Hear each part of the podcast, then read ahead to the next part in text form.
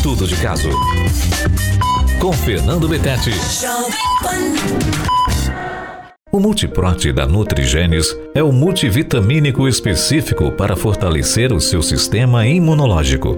A fórmula do Multiprote contém extrato de própolis, vitamina C, vitamina D3, vitamina E, selênio e o poderoso zinco. Multiprote ajuda o seu organismo a ficar mais forte para combater bactérias e vírus. Multiprote, te protegendo todos os dias. Comece a tomar hoje mesmo. Multiprote é da Nutrigenes, essencial para uma vida mais saudável. Alô Brasil, alô mundo, tudo bem com vocês? Estamos aqui no programa Estudo de Caso pela rádio Jovem Pan e pela rede TV Paraná e também na plataforma Panflix. Hoje o meu convidado é o professor Nailor. Você que acompanha o estudo de caso, última vez que ele esteve aqui, acho que faz uns três meses mais ou menos, foi recorde de audiência, né? Então nós convidamos e olha que para conseguir uma agenda dele não é fácil não, viu? Era de noite, de madrugada, mandava mensagem. Vamos lá, né, Lor? Vamos voltar. Mas aí, de repente, você está perguntando, né? Mas, Fernando, teu programa é baseado em saúde. Eu sempre estou entrevistando pessoas relacionadas à qualidade de vida, à saúde. Mas hoje nós vamos sim entender que o tema tem a ver com a saúde, saúde mental, o equilíbrio emocional, né, com a parte psicológica, com a alma. Por quê? Nós nos expressamos através da nossa língua, através de palavras. E estamos vivendo um momento onde um segmento da sociedade, eu posso até falar, quer impor uma mudança na nossa língua segmentada, mas quer impor. E a gente já observa isso principalmente nas redes sociais, em alguns programas de televisão. Professor Nailor, muito obrigado por ter aceito aqui o nosso convite do programa Estudo de Caso. E a primeira pergunta que eu faço para ti é: a língua que falamos, né, as palavras que expressamos as nossas emoções todos os dias, ela faz parte de uma boa saúde? Bom, bom dia, bom dia pessoal. Muito obrigado pelo convite mais uma vez. Espero que a gente consiga bater um recorde novo de, de audiência. Espero que a gente consiga trocar informações aqui e que isso ajude as pessoas em alguma coisa. Não é? Bom, sim. Porque na verdade o que, é? As pessoas, o que, é comunicação? O que, é se comunicar? Primeiro, antes da gente pensar em gramática, tem que pensar o que é se comunicar. Como é que eu me comunico com outra pessoa? Eu gosto de pensar que comunicação, a palavra comunicação, o verbo comunicar, tem o mesmo radical da palavra comum. E tem o mesmo radical da palavra comungar. É? Então reparem que quando você diz assim, pessoas que têm um pouco mais de, de domínio da língua, aí se eu estou falando com você, você fala uma coisa para mim, eu digo, ô oh, Fernando, eu comungo da mesma opinião que você. Então pessoas que têm um pouco mais de domínio costumam dizer coisas assim, eu comungo da mesma opinião. Agora, eu comungo da mesma opinião, eu fui à igreja, as pessoas vão à igreja comungar, a igreja católica, não é?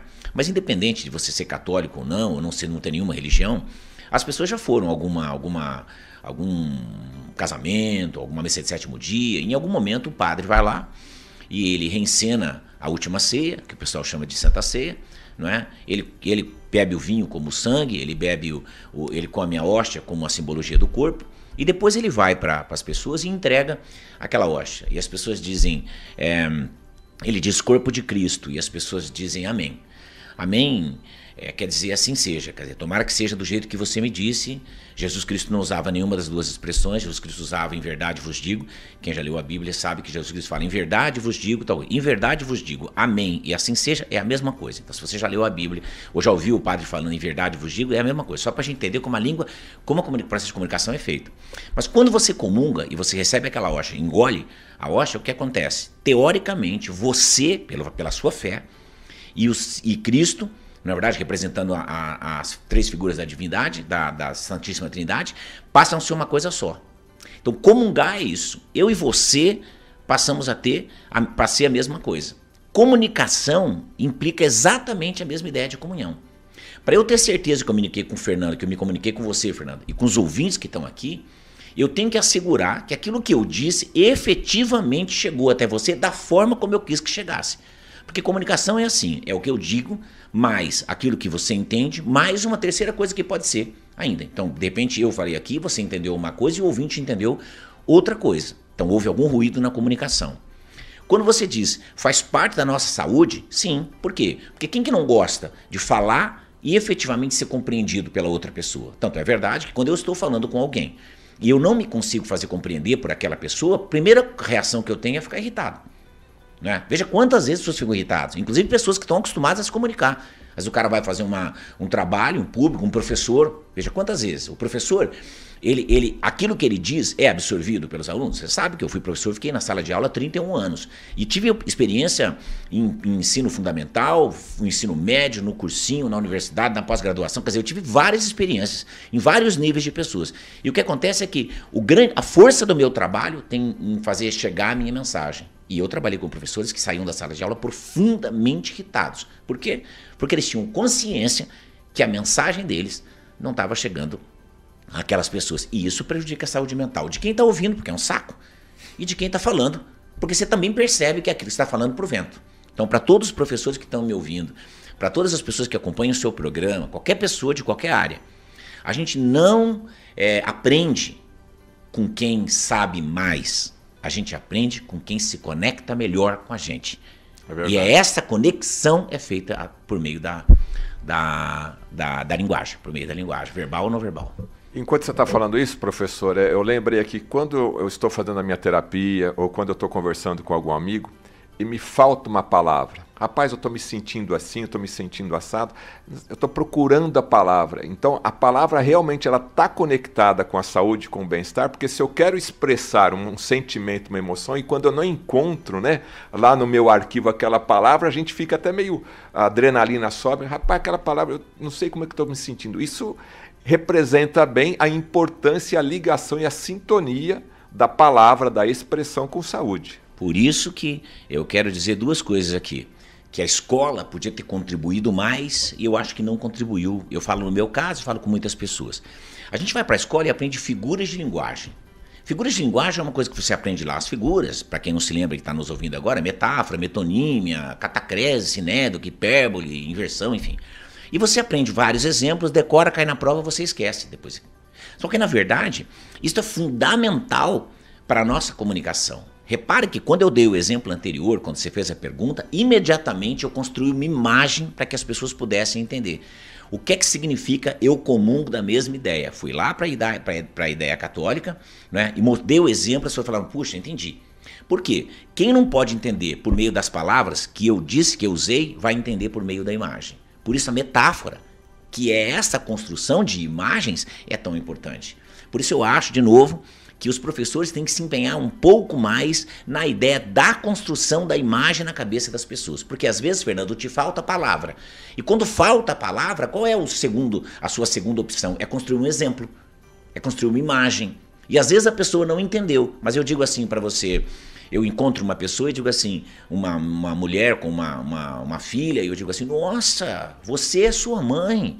Não é verdade? Obviamente a menina não é a mãe dela, a mãe dela é a mãe dela, ela é ela, é impossível você ser sua mãe. Mas quando eu digo você é a sua mãe, é você é tão bonita quanto sua mãe, tão parecida com sua mãe, tão jovial como sua mãe, tão alegre quanto sua mãe. Vejam, eu, eu fiz uma comparação sem os elementos de comparação, né?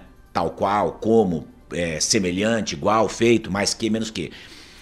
Quando eu faço comparações sem elemento de comparação, é uma metáfora. E a metáfora é uma imagem, por isso a gente não explica a metáfora. Então você veja que é interessante. Como a, como a gente podia, como a teoria podia ter contribuído melhor. Eu não preciso saber que se chama metáfora, mas qualquer ser humano, quando não consegue se expressar por meio de palavras, ele desenha ou ele faz uma imagem. Tanto é verdade que você vai para um país que não fala é, que não fala a língua que você fala, né? você, você vai para a China, sei lá, você não domina chinês, vai para a Inglaterra, sei lá, para a França.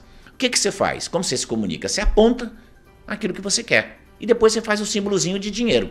Não é verdade? Aí o cara, se você não entende o que ele falou, ele escreve para você o número, que é número é número em qualquer lugar. Aí você não gostou, você faz não, ele sabe que é não. Aí você faz para ele abaixar, ele diz que não. Aí ele abaixa. Aí você faz, você desenha um outro número para ele e foi embora, você negociou e acabou.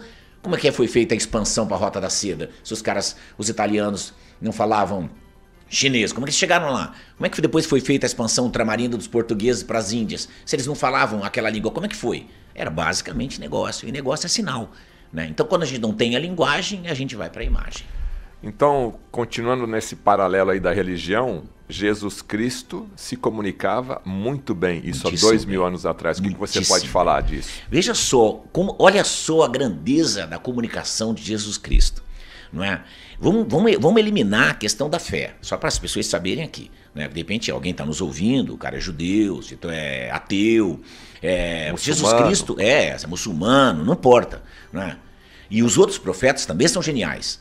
Não é verdade? É que nós estamos falando aqui de Jesus Cristo, porque, claro, a gente tem uma formação judaico-cristã é. e a presença de Jesus Cristo, principalmente no Brasil, a maior nação católica do mundo, é muito forte. Como, como homem, como elemento de fé e como simbologia. O Cristo falava por parábolas. Por que, que ele falava? Ele estava falando para pescadores ele falava de peixe. Ele estava falando para, para pastores de ovelha, ele falava de ovelha. Porque isso as pessoas conseguem entender. Então, só para o ouvinte que está aqui nos ouvindo, para eu poder esclarecer também, teoricamente, como é assim. Existem várias histórias com fundo moral. Uma parábola também é uma história com fundo moral. Se a história tem fundo moral, mas a personagem é um objeto, a gente chama isso de apólogo. Se a história tem fundo moral e as personagens são animais, a gente chama de fábula. E se as se a história tem fundo moral e as personagens são seres humanos, nós chamamos de parábola. Então, parábola, fábula, apólogo são a mesma coisa. A gente só muda de denominação porque muda a personagem. Então, o que Jesus Cristo sabia?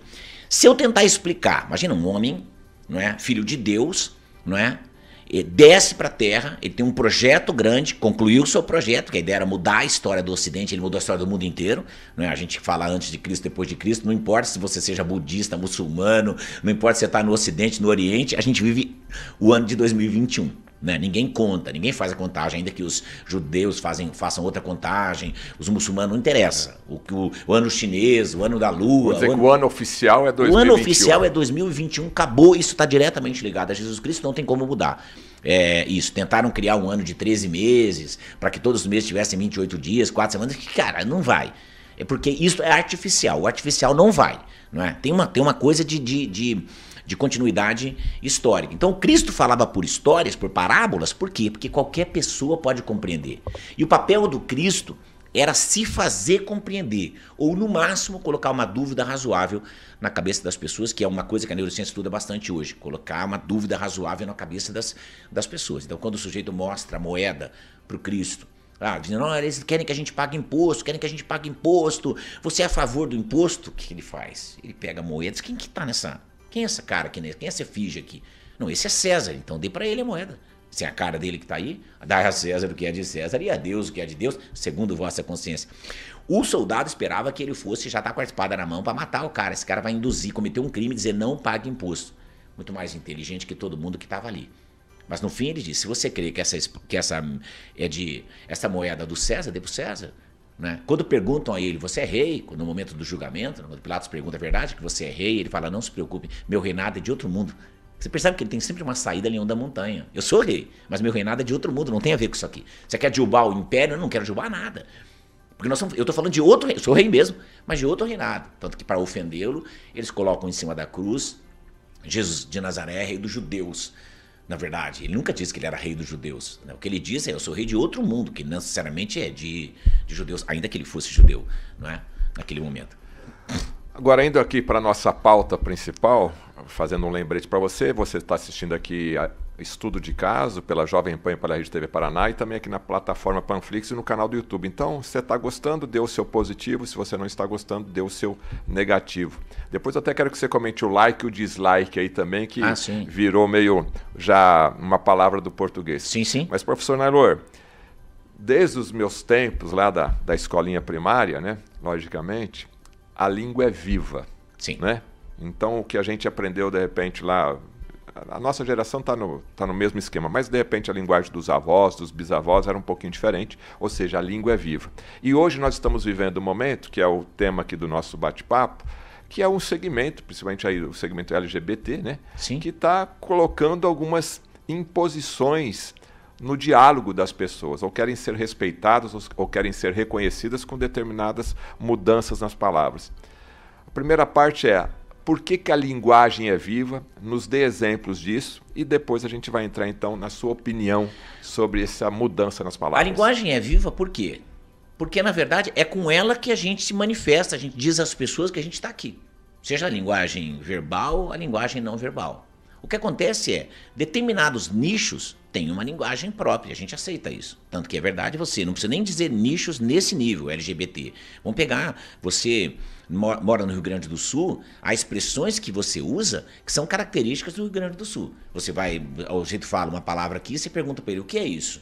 E ele te dá um sentido. Se você usar a mesma palavra lá na Bahia, ela já não tem sentido nenhum e talvez ela tenha lá um outro sentido ainda diferente daquele. Então, os nichos têm permissão para construir a sua própria, seu próprio grupo de palavras que representa, inclusive com acento, né, com sotaque que eles têm, que isso é bonito. A diversidade nos ajuda. Inclusive a diversidade LGBTQI+, não sei quantas letras eles colocaram ali, porque eu não consigo acompanhar. Cada vez aparece, não é verdade? Mas o mais quer dizer, pode ter mais um monte de outras coisas por ali. Essa linguagem, veja que essa sigla LGBTQI+, é, IA, mais, sei lá, não é? ela já está na nossa. A gente fala isso. Não precisaria nem colocar LGBT, que na minha opinião. Se você colocasse LGBT, era mais fácil do que colocar todas aquelas palavras tentando abarcar todo mundo, porque sempre aparece uma coisa é, nova. Eu, se tivesse criado a sigla, teria feito isso. LGBT, e dali para frente tudo. Mas todo mundo quer é, ter uma, uma representatividade é, direta, na é verdade. Só que o que acontece? Eu não consigo impor isso para um grupo Eu não consigo impor isso para uma nação é, inteira. É, não dá. Agora, a língua ela vai mudando independente da vontade dos gramáticos, independente de tudo. Né? A, a, língua vai mudando. Tem coisa que vai mudar naturalmente. Tem coisa que vai. Veja, é, você estava falando aqui do like, do dislike. A palavra é uma palavra de língua inglesa, não é? Mas quando ela cai no português, o que, que, o, portu... o, que, que o brasileiro, principalmente o português de Portugal, não faz isso? Mas o brasileiro, ele pega a palavra e a brasileira na hora. Tanto é verdade que a gente fala, deleta isso para mim. Né? No seu computador é do verbo to delete. Mas a gente fala deleta, deleta, deleta. Dá um enter aí. Dá um enter. Enter já é enter mesmo. A gente fala dá um enter. Colocou o verbo de ação para um outro verbo de ação. É uma loucura. Isso a gente faz aqui no Brasil e faz naturalmente. O português já não faz. Tanto que em Portugal, você vai em Portugal, a pasta chama Colgate. Não é verdade? Eu nunca falei Colgate na minha vida, nem quando era pequeno. Aqui no Brasil é Colgate, ponto final. E pra gente tá muito bom. A gente faz isso, é da característica do brasileiro. Né? Tanto que o número de palavras que tem na língua do português brasileiro é mais que o dobro do que tem na língua portuguesa de Portugal. Então, né? dar like, pedir para dar um like ou dislike, está certo ou está errado? Não, está certo, porque a gente adotou essa, essa expressão. Está no uso comum. A gramática vai fazer o quê? Ela vai correr atrás e vai aderir. O dicionário vai lá e vai aderir. O dicionário da língua portuguesa, que é atualizado sempre, né, com a ajuda da, da Academia Brasileira, toda semana eles incluem palavras novas. Você fala, ó, essas palavras estão incluídas. E depois, claro, depois de 10 anos, eles oficializam aquilo num dicionário, como Ruais, por exemplo, como Aurelião, não é? Mas isso leva tempo para, porque é claro, demora para fazer. Hoje que é eletrônico é mais fácil. Mas de qualquer maneira, sempre tem esse, esse, esse, esse vocabulário da língua portuguesa atualizado toda semana. É, inclusive, quando eu pedi aqui agora, dê o seu like ou dê o seu positivo, eu me ah. sinto mais confortável ah. pedindo o like do que o próprio positivo que representa esse símbolo. Né? Justamente Por, isso. Porque a língua é viva e Porque você... é viva, é isso mesmo. E quando a gente vai alterando é, as palavras, a gente vai alterando, a gente fala uma coisa que aquilo parece fazer sentido na nossa cabeça, no meu, no meu viajando, no meu projeto na, na, na no, no Instagram do Viajando com a Literatura, eu, eu tenho feito, em alguns momentos, é, explicado é, origem de expressões. Que elas caem na nossa. A gente fala, e se você parar para pensar, você, por que, que eu falo assim? Ó, você sabe muito disso? Né? Você sabe de literatura? Não, esse cara conhece literatura de cabo a rabo. A gente fala isso. A gente cabe, o cara cabe literatura de cabo a rabo. Todo brasileiro fala isso. Sabe de cabo a rabo. O que, que saber de cabo a rabo? Se você não pensa sobre isso, você fala a expressão, todo mundo entende. Mas na verdade, quando foi descoberta a rota marítima para as Índias, a rota marítima para as Índias, ela é descoberta em 1498. O, em 1492, em 1488, Bartolomeu Dias chega ao Cabo da Boa Esperança e dez anos depois vai ser oficializada a descoberta do caminho, é, da rota marítima para as Índias. Porque quando ele descobre o rei é, Dom João II, e Dom João II morre em 495, até Dom Manuel Venturoso retomar o projeto e tal, bom... E é por essa razão que houve o Tratado de Tordesilhas, 1494. Os, tudo que havia, tudo estava Oriente, ficou para Portugal, tudo estava para o Ocidente, ficou para para a Espanha. Espanha. Como é que eles iam dividir o que não existia? Por que Portugal aceitou o Oriente? Não é? Porque ele sabia que as Índias estavam lá, ele já havia descoberto a rota marítima para as Índias. Então veja que é uma coisa muito bacana. Mas o que acontece? As pessoas depois, a questão é assim, está descoberta a rota, mas como chega lá? Então eles buscavam navegadores que sabiam atravessar toda a África. A ponta sul da África é a cidade do Cabo, do Cabo da Boa Esperança. E a ponta norte, lá no Marrocos, é a cidade de Rabat. Eu conheço, eu sei atravessar a África de Cabo a Rabat. Então eu conheço aquele caminho ida e volta, de Cabo a Rabat. Como de Cabo a Rabat não faz nenhum sentido para nós, porque nós moramos aqui no Brasil e ninguém fala mais em rota marítima para as Índias, porque não existe isso. Hoje mais, a expressão se corrompeu e virou de cabo a rabo. Né? Só para ver como. E faz sentido na cabeça das pessoas, todo mundo fala isso. Se eu dissesse eu falo de cabo a rabá, ninguém vai entender o que eu estou falando. O que é, que é isso, cabo a rabá? E quando eu falo de cabo a rabo, quer dizer que a pessoa tem pleno conhecimento. Pleno conhecimento. Que na época era isso. Eu sei ir voltar para as Índias. De olho eu fechado. Consigo... Ah, de olho fechado. E é o que você fala, que é eu sei de cabo a rabo. Né? Confia em mim. Eu sei aí de olho fechado. De olho fechado, também. exatamente. É que é como expressão. a gente por que, que a gente fala de olho fechado? Porque quando você decorava a lição da escola, você fazia, fazia, fazia, e depois você fazia o quê? Fechava o olho para você não ver a lição e continuava falando aquilo, para ter certeza que você sabia. Né? Sua mãe fala, não olhe para a lição agora. Ela cobria a lição ou falava, fecha os olhos e fala para mim o que é. Tomar tabuada, por exemplo. Aí você fechava os olhos e falava, então eu sei tanto que até de olho fechado eu sei fazer aquilo. Só para ver quantas expressões entram na vida da gente. É assim. Isso então resume, a língua é viva. É viva e linda. E linda. Agora eu queria, dentro desse raciocínio aí, é, eu sei que o professor trouxe aqui uma série de livros, né? Dentro da literatura que o professor Nalor sabe, literatura de cabo a rabá, ou de cabo a rabo, né? Aprendemos agora o porquê, né? E agora com esse momento que nós estamos passando, essa pequena turbulência aí, exigir que nós possamos mudar algumas palavras, na literatura, o que, que você poderia exemplificar? Os autores clássicos, os autores modernos? Você veja uma coisa. Guimarães Rosa, por exemplo, que todo mundo diz que é um escritor extremamente difícil, né? Na verdade, Guimarães Rosa não é que ele é difícil. Guimarães Rosa ele tem um jeito particular, ele construiu uma língua para ele. Tanto que eu tenho, por exemplo, dicionário para leitura de Guimarães Rosa, porque ele inventou palavras. Ele criou palavras, uma palavra inventada chama neologismo. Ele inventou palavras, ele criou palavras. Nem por isso aquelas palavras pegaram. Elas só existem dentro do universo do Guimarães Rosa. Só para ver como é interessante. Quer dizer, ele tem um universo próprio, ele criou um universo próprio. Mas o, o Tolkien, mas também o C.S. Lewis, né, quem viu Nárnia, quem viu O Senhor dos Anéis e tal, não sei das quantas, sabe? Ele também tem uma linguagem própria. Ele também inventou uma linguagem para os personagens dele. E são famosos por isso, mas ninguém fala aquilo. Nem lá no país deles eles falam. Eles eram amigos, né, davam aula na mesma universidade, e nem por isso os alunos passaram a falar aquela língua deles. Aquela língua existe dentro daquele universo, isso é permitido.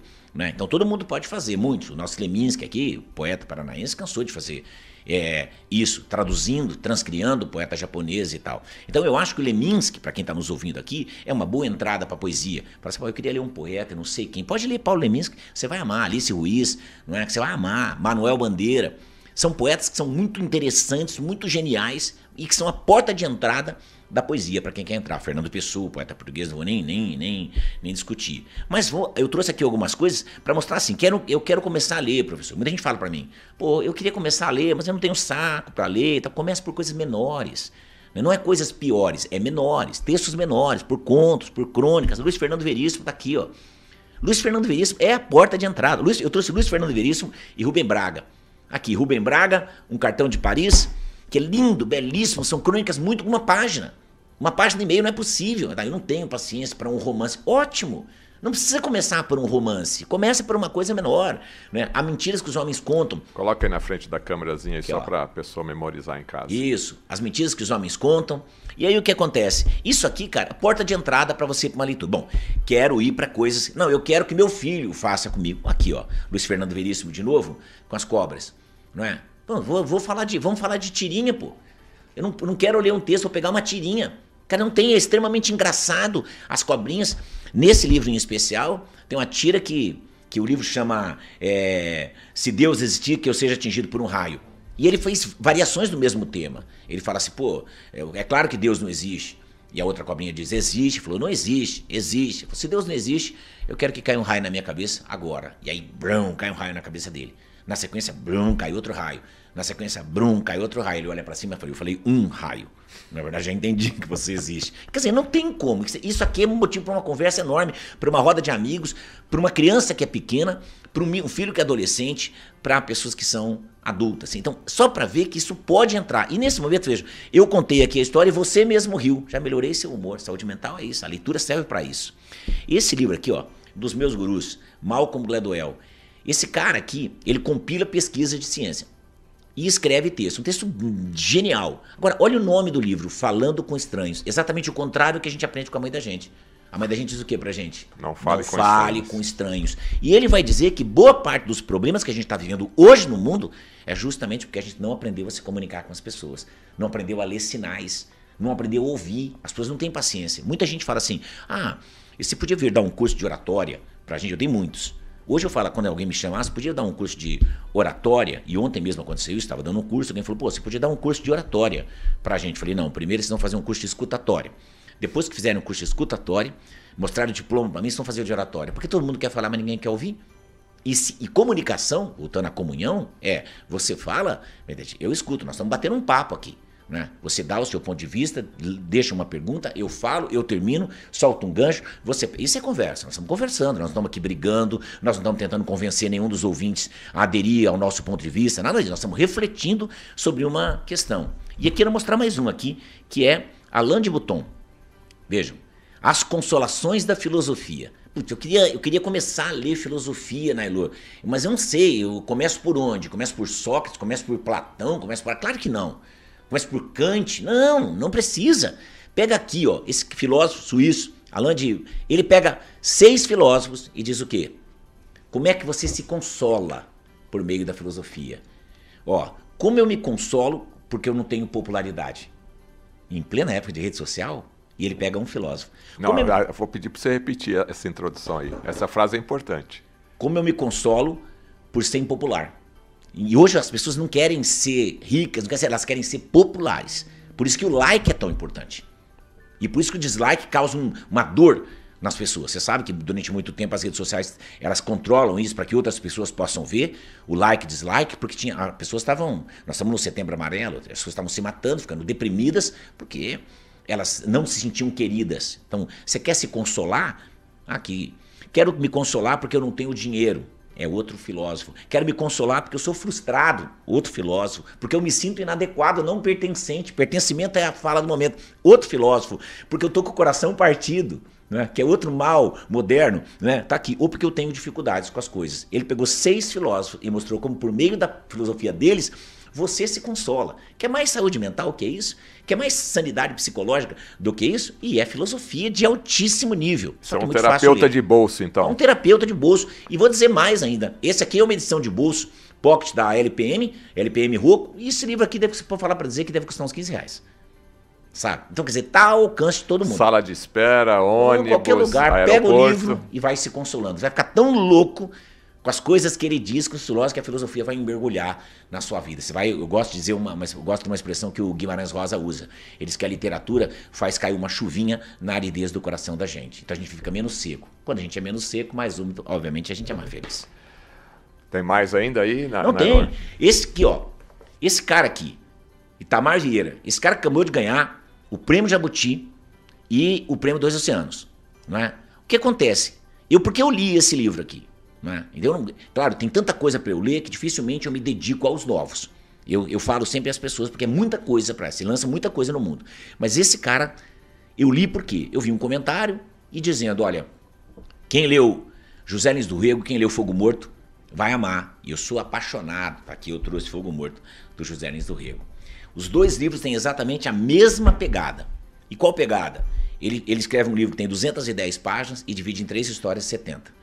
O dele é assim, do Itamar, e o Fogo Morto é a mesma coisa. Fogo Morto, na minha opinião, é o grande clássico da- do neorrealismo brasileiro com, com todo respeito ao, ao Graciliano Ramos, que eu amo também, e a gente conhece Graci- Graciliano, a gente conhece Vidas Secas, a gente conhece São Bernardo, as pessoas conhecem menos é, José Lins do Rego, mas Fogo Morto é a grande obra, na minha opinião, do neorrealismo brasileiro. Ele pega três histórias do Coronel Lula de Holanda, do Mestre Amaro e do Vitorino Paparrabo.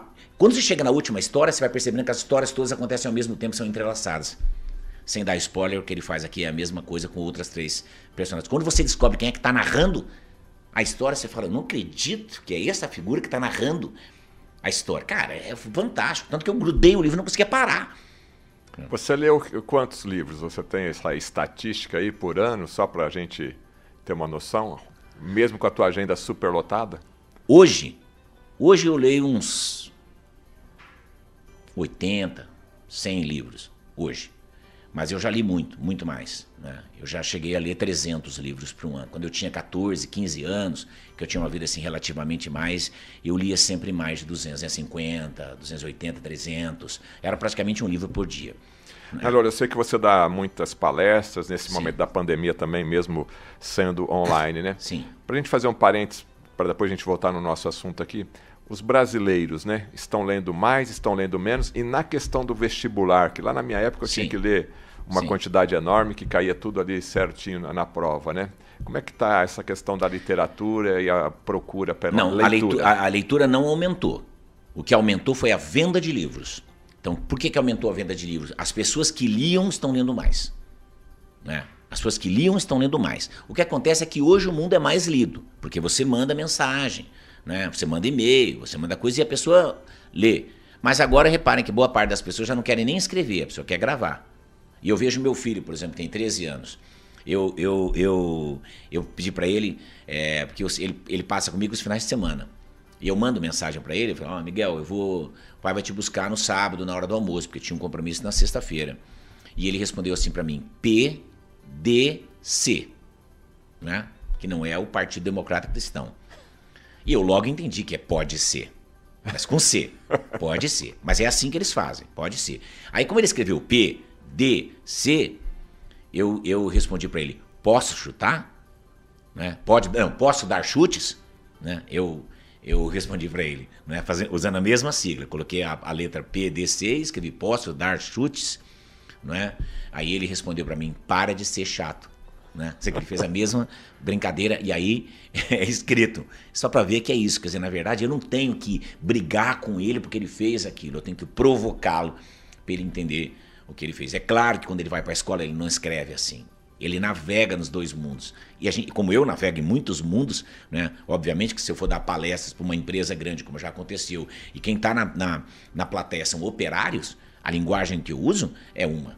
Não é? E se eu vou dar uma palestra para professores universitários, a linguagem e os exemplos que eu uso são outros. Eu que tenho que me adequar ao público que está lá. Isso também faz parte da comunicação, entender para quem eu estou falando, como você.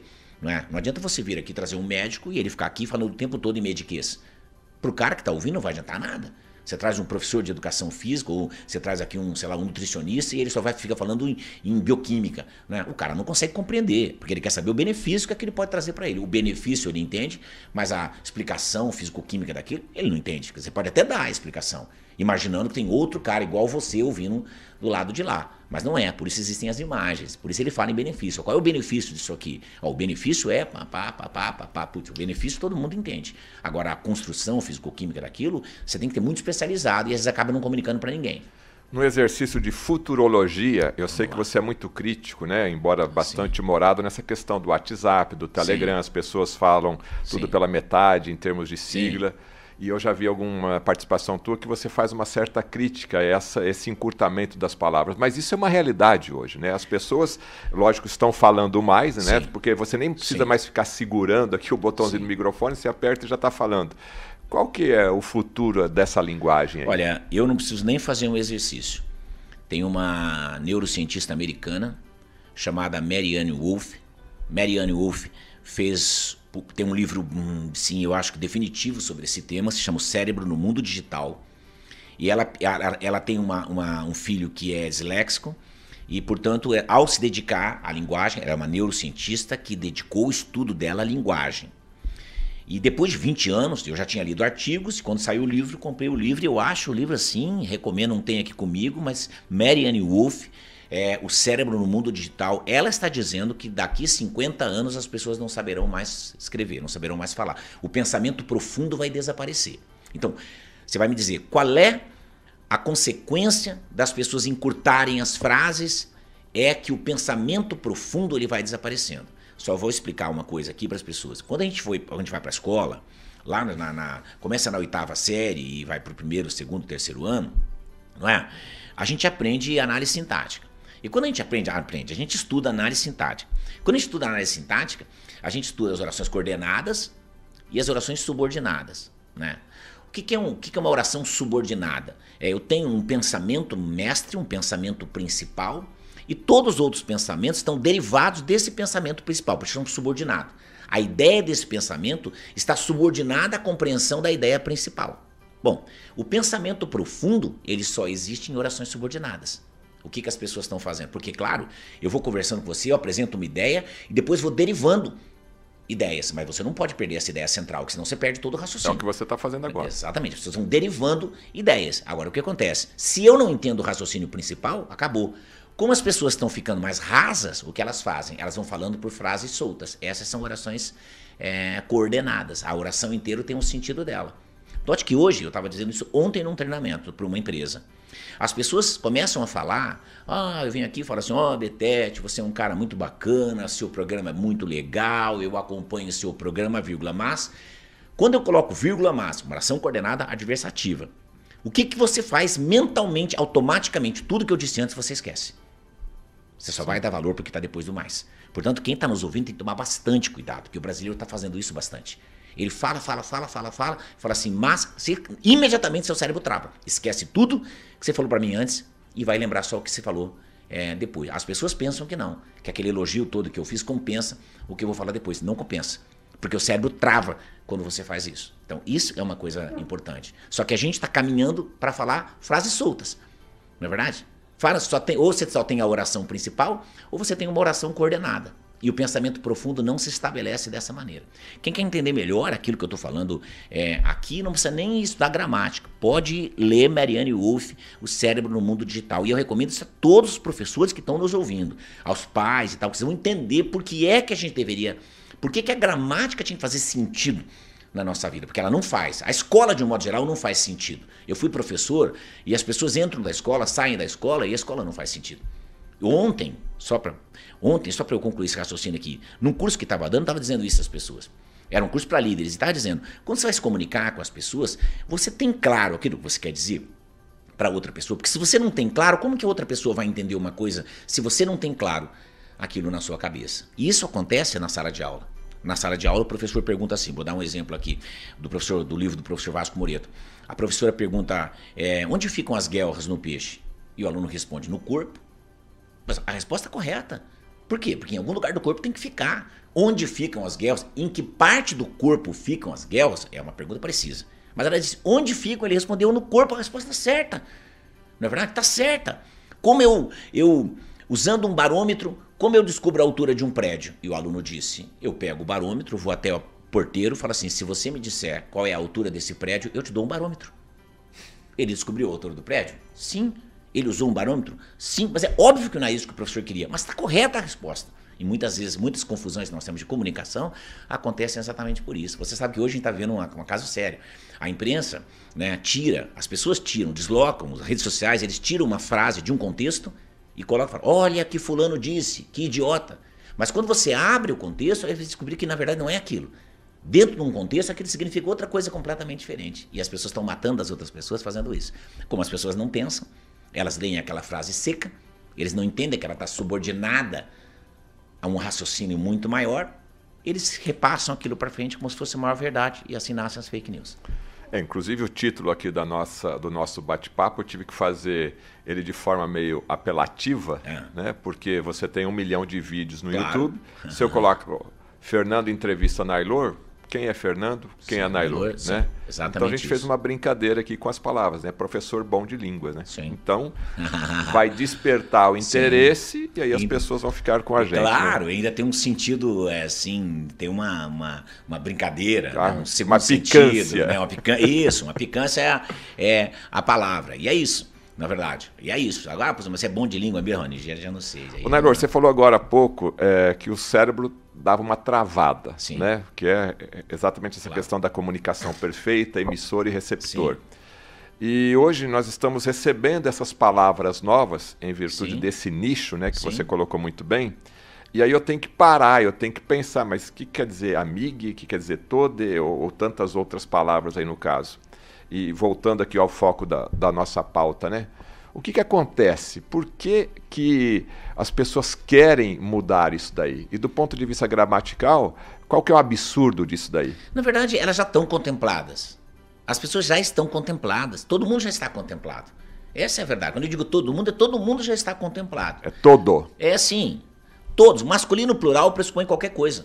Não, não, não importa qual identidade sexual você tenha. Se você tiver, se você for masculino ou feminino, ou se você for leis, é, é, lésbica, gays, leis, ó, já juntei mais uma aqui, fiz um neologismo. Se você é, é lésbica, gay, transgênero e todas aquelas que era, aquelas siglas todas que tem ali, e o mais que seja, você está contemplado no masculino plural. Ninguém nunca se ofendeu com isso, porque não há nada para se ofender. O resultado disso é muito mais político, é muito mais psicológico do que lógico. E muita gente está tirando proveito político desta conversa. Agora, entre as pessoas tirarem proveito político, você pode até aprovar e pode até incluir a palavra no dicionário, não tem nenhum problema. Você se incomoda se incluir todes, amigos? Não, eu não me incomodo. O que eu quero é ter a outra opção de continuar dizendo amigos. Não, amigos está correto, posso usar no masculino plural, ou eu vou usar com X, ou vou usar com E sem nenhum problema, eu não vou usar. Tanto que eu não uso.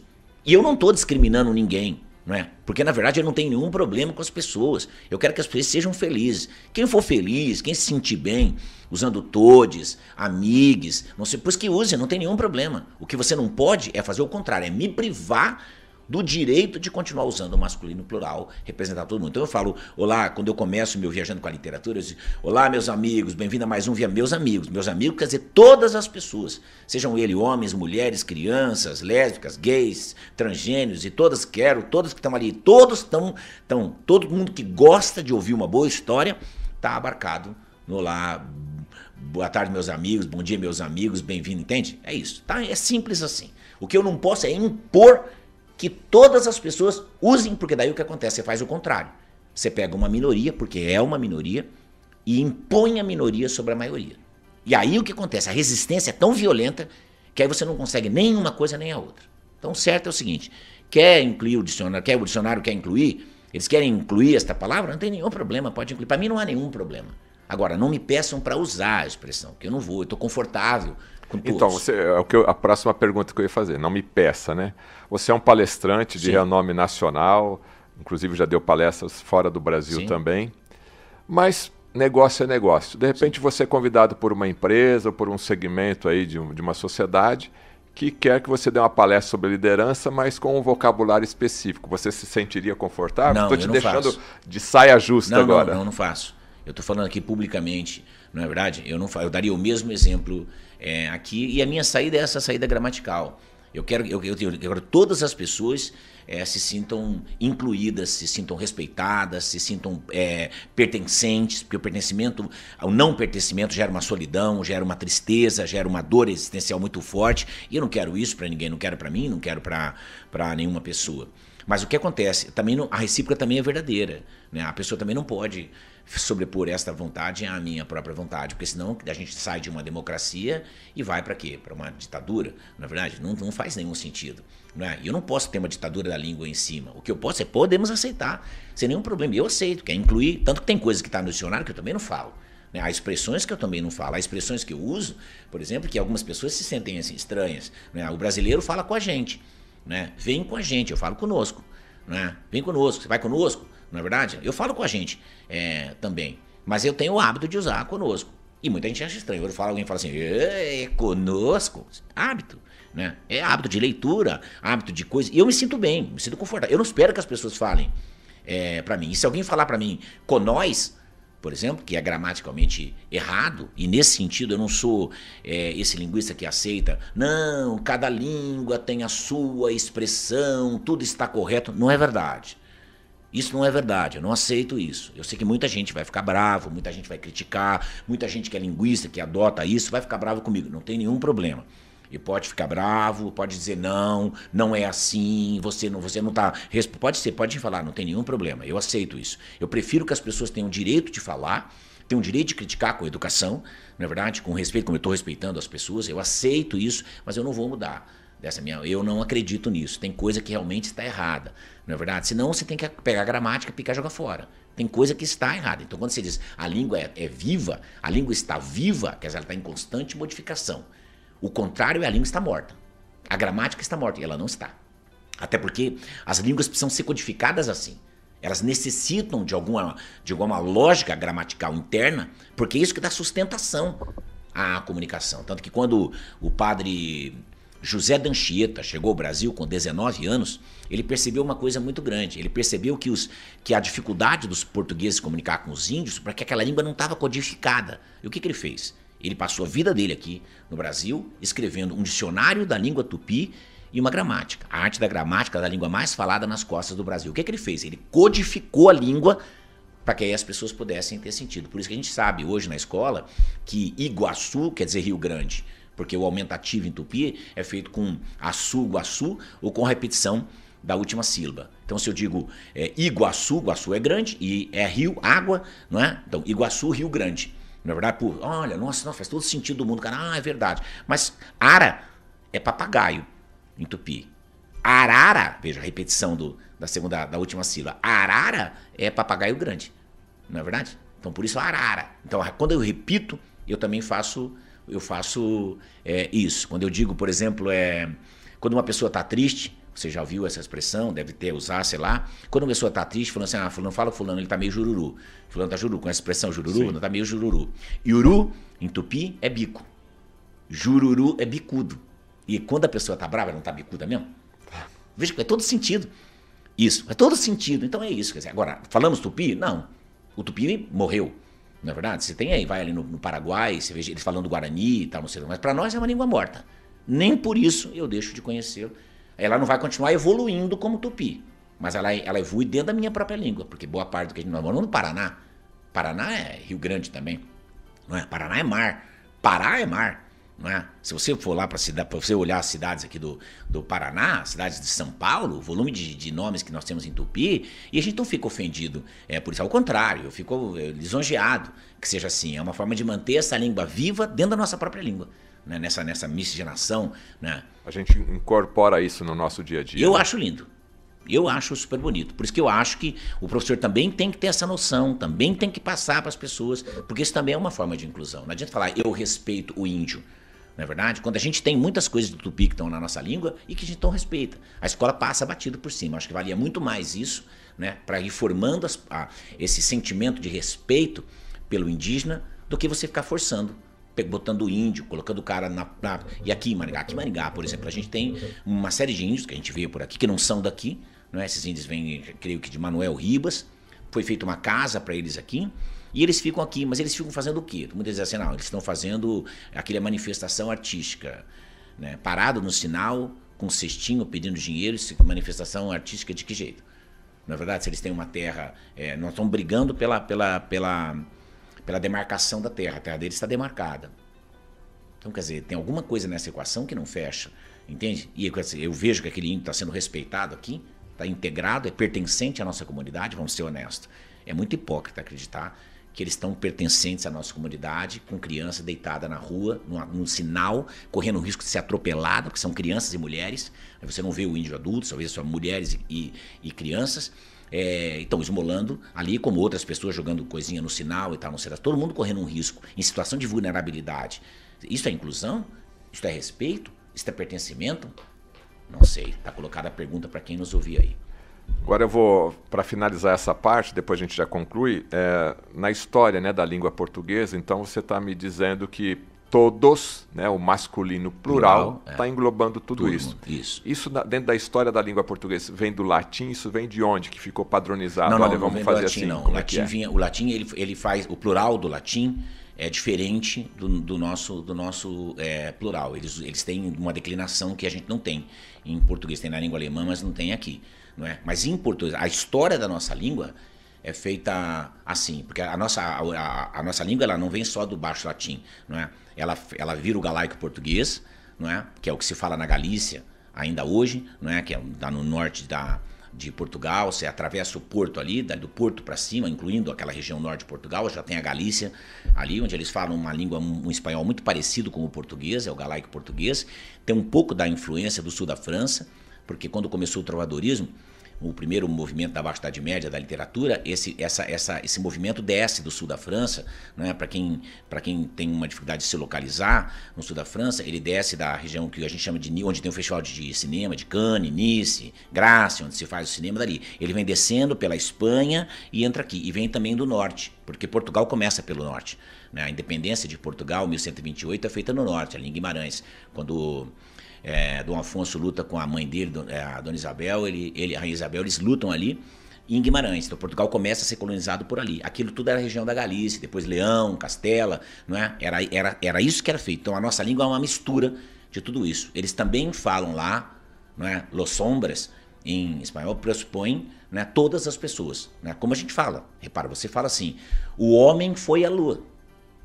Sim. O homem foi à Lua. Quando você fala o homem foi à Lua, você não está pensando no Neil Armstrong, você não está pensando em ninguém, num Gagarin, você não está pensando nada disso. Você está pensando em que a humanidade, o homem no sentido de a humanidade. E não tem nenhum problema isso. Que ninguém está falando, não, você está falando, discriminando as mulheres, que a mulher também não tem nada a ver isso.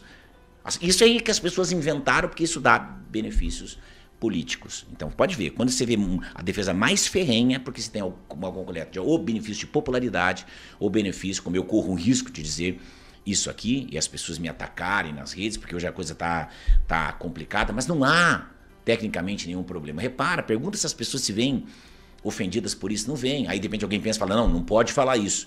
Tem que falar, não fale assim. Não, eu não quero falar o homem foi à lua. Eu quero dizer a humanidade foi à lua. Pois que a humanidade foi à lua. Não é verdade? A humanidade foi ao espaço, a cadela laica também foi. Só eles não falam que ela morreu logo depois que ela subiu. Né? Eu me lembro quando era pequeno, ah, laica, eu tinha uma cadelinha chamada laica por causa da cadela laica. Só que eles não contam que ela foi e logo morreu. Eles sabiam que ela não ia voltar, ela morreu dentro ali. Estão fazendo um experimento é, com ela. Mas tudo bem, não é verdade? Se você se sente. Essa que é a questão democrática. Você se sente bem dizendo, ó, homens e mulheres e, e animais foram a. Fale assim. O, o problema não está em ou falar dessa maneira ou falar da outra maneira, está em você não aceitar que aquilo existe e que outras pessoas podem praticar a língua daquela maneira. Seria como obrigar um baiano a falar como um gaúcho ou vice-versa, não é? Quando você deu a entrevista para o Jô Soares, eu queria que você relembrasse aqui que a, a expressão politicamente correto, né, que está sendo forçada sim. nessa situação, Você deu um exemplo lá de politicamente correto, você lembra? Não, na verdade o que eu disse é que a, palavra, a expressão politicamente correta ela não faz sentido. Porque quando uma coisa é correta, é, dificilmente ela é política. E se é política, dificilmente é correta. Né? Essa é a grande questão. Claro que há políticos corretos, é óbvio que há. Acho que gente boa na tem gente boa, gente ruim em tudo quanto é lugar. Acontece que o que a gente sabe? O que a gente vê no macro. E o que a gente vê no macro dificilmente é uma coisa boa. Você vê poucos exemplos bons de, da, da prática política. Não é verdade? Dá a impressão, obviamente, que não é verdade. Na é verdade, a gente tem muitos políticos bons, tem muita gente empenhada, muita gente querendo fazer transformações e fazendo, não é verdade? Não à toa, você vê que Maringá é uma cidade que não é governada só por um prefeito, a gente tem todo um conselho de administração que ajuda, que é o CODEM, que é modelo para o Brasil todo. Maringá nunca saiu da lista das melhores cidades, faz três anos que está em primeiro lugar. Isso tem que significar alguma coisa. Mas quando as pessoas vêm para Maringá, eu tenho amigos que vieram conhecer Maringá, porque ouviram falar disso. Quando o cara chegou aqui, descobriu que não era exatamente assim. E eu digo, não é assim também.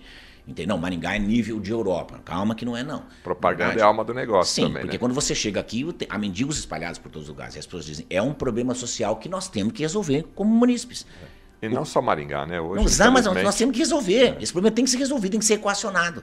Isso é equacionado como? Isso é equacionado com transporte de qualidade, isso é equacionado com emprego, não é? Com, é equacionado. E se eu proíbo de um lado e incentivo do outro, eu consigo fazer com edu, educação de qualidade, inclusão das pessoas, isso tudo pode. E se o cara insistir na mendicância, bom, daí nós temos que é outra tomar uma outra, como é em qualquer lugar do mundo.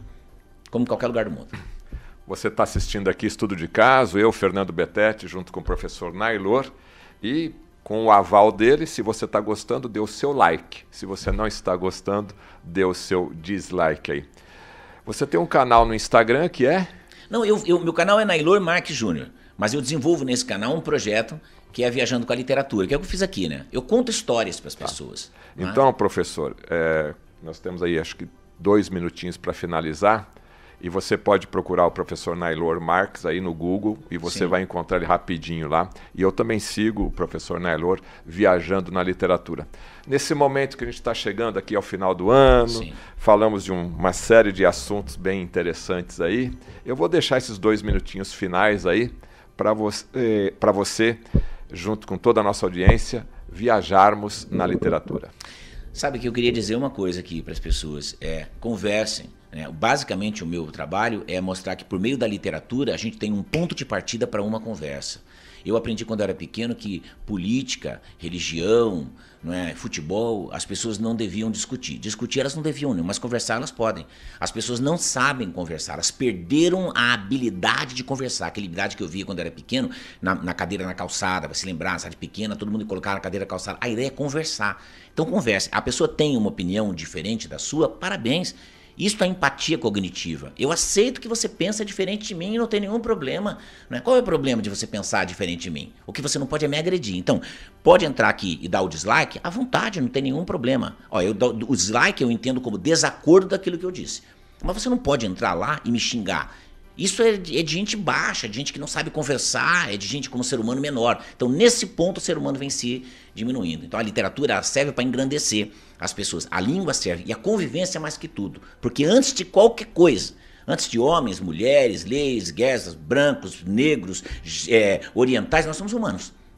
É isto é comum para todos nós. E é isso que devia prevalecer nos relacionamentos. Esse respeito pelo direito que você tem de ser diferente de mim né? E que diferen a diferença fortalece o nosso relacionamento. É bacana que a gente seja efetivamente diferente. A humanidade evolui mais, não fui eu que disse, foi o Darwin. Quanto mais diferente, quanto mais mesclada ela for, as diferenças tornam a gente melhores e mais bonitos. Você lembra de algum texto aí que, que aborda o que a gente conversou aqui hoje? Vamos lá, vamos pressionar o professor agora. Caramba. O que, que combinaria aqui com o nosso bate-papo de hoje? Rapaz, é, tem um texto de um, do, do, tem um texto do Machado, curtinho, chamado Um Apólogo. Lembrando que a gente falou que apólogo é um texto com fundo moral que tem, que tem é, objetos como personagem. E é, é a história de uma linha conversando com uma agulha. E elas estão elas conversando enquanto a costureira costura um vestido. E elas estão dizendo quem que é mais importante naquele papel, se é a linha ou se é a agulha. Né? Aí a agulha diz, não, sou eu, porque eu que abro o buraco, você só vai passando atrás. E aí a linha diz assim, não, mas é, quando depois que encerrar aqui, você vai voltar para a caixinha, quem vai para o baile dançar é, sou eu. Aí entra um alfinete e diz assim, bem faço eu. Né? Onde me espetam eu fico, ninguém passa atrás.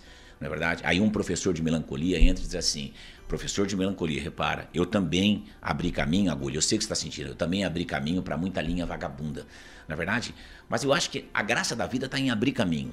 Se a linha que vai passar atrás de você é vagabundo ou não é vagabundo, eu penso, isso é uma questão ética. Eu penso, eu ensino pessoas a falar. Eu fui professor durante bastante tempo. Eu espero que com os meus ensinamentos, meus alunos tenham feito coisas bacanas. Mas se eles não fizeram, eu não sou juiz do mundo. Então, acho que a gente precisa de mais gente que estenda a mão e menos, gente, menos pessoas, menos, menos, menos pessoas que apontem o dedo. Então, essa história do Machado cabe bastante bem aqui, porque é, não fica apontando o dedo, não seja um professor de melancolia, não fique julgando as pessoas, seja feliz, sabe? E é muito importante a felicidade, porque, porque a gente tem tanta infelicidade no mundo, porque todo mundo quer ter razão. Não queira ter razão, queira ser feliz, aceita que o outro é diferente de você, pensa diferente, respeite ele por isso, mantenha o convívio com ele. Por isso eu mostrei o livro do Gladuel falando com estranhos. Nesse livro que ele começa mostrando a história de uma mulher que morreu simplesmente porque não conversou com o policial. É uma história real. O policial gravou, o americano gravou, e o, o, o diálogo é transcrito aqui. Ela está saindo de uma universidade e, e, ela, e o sujeito pede a ela que saia do carro, porque ela está com a lâmpada queimada. Ela fala: Eu não vou sair, eu sou professora, doutora da faculdade, não sei das quantas. Ele fala: A senhora vai sair do carro. Não vou sair. Né? Vai sair, não vou sair. Ele fala: Senhora, saia do carro. Ah, você está falando que eu não vou sair porque eu sou negra, e porque eu tô... Você veja o que, é, o as pessoas. Ele fala, ele põe a mão na arma e fala: Saia do carro, é uma ordem agora. Ela não vou sair. Ele põe a mão para tirar ela do carro, ela gruda no, no uniforme dele, ele saca a arma, mata, atira e mata. Quer dizer, na verdade, qual dos dois é, efetivamente não tinha razão? Os dois têm razão. Acontece que eles não estavam conversando, eles já foram ali para brigar. Um, um, policial pede para mim: desça do carro, desça do carro, qual é o problema? Desça do carro. E eu falo isso meu filho: se um policial disser para você na rua, pare, filho, pare. Pare. Ele disse para você: pare, pare. Mostra o que você tem na bolsa. Mostra o que você tem na bolsa. Não, é um absurdo, é uma agressão. Ele é um policial, ele está cuidando da sua segurança, da minha, nossa. Ele pediu para eu mostrar o que eu tenho na bolsa, eu tenho que mostrar. É assim que é. Por isso ele é o policial e eu sou o cidadão. É assim. Quando, eu, quando acontece uma coisa errada, eu vou buscar o policial. Eu tenho que fazer o papel de policial. Eu não devo nada, qual é o problema? Professor Nailor, muito obrigado aí pelo nosso bate-papo. Realmente foi um bate-papo que passou aqui, né, os 60 minutos rapidinho, até avançamos aí o tempo. Queria agradecer mais uma vez e deixar o convite aberto. Daqui uns 60, 90 dias eu começo a cutucar o professor Nailor para poder Obrigado. agendarmos aí um novo bate-papo. Você assistiu aqui Estudo de Caso comigo, Fernando Betete, aqui na Rádio Jovem Pan, também pela Rede TV Paraná e também pela plataforma Panflix e também no canal do YouTube. Gostou? Dê o like. Não gostou? dê somente o dislike. Não xinga a gente não, hein? Aí a orientação do professor Nelor. Um forte abraço, até o nosso próximo encontro.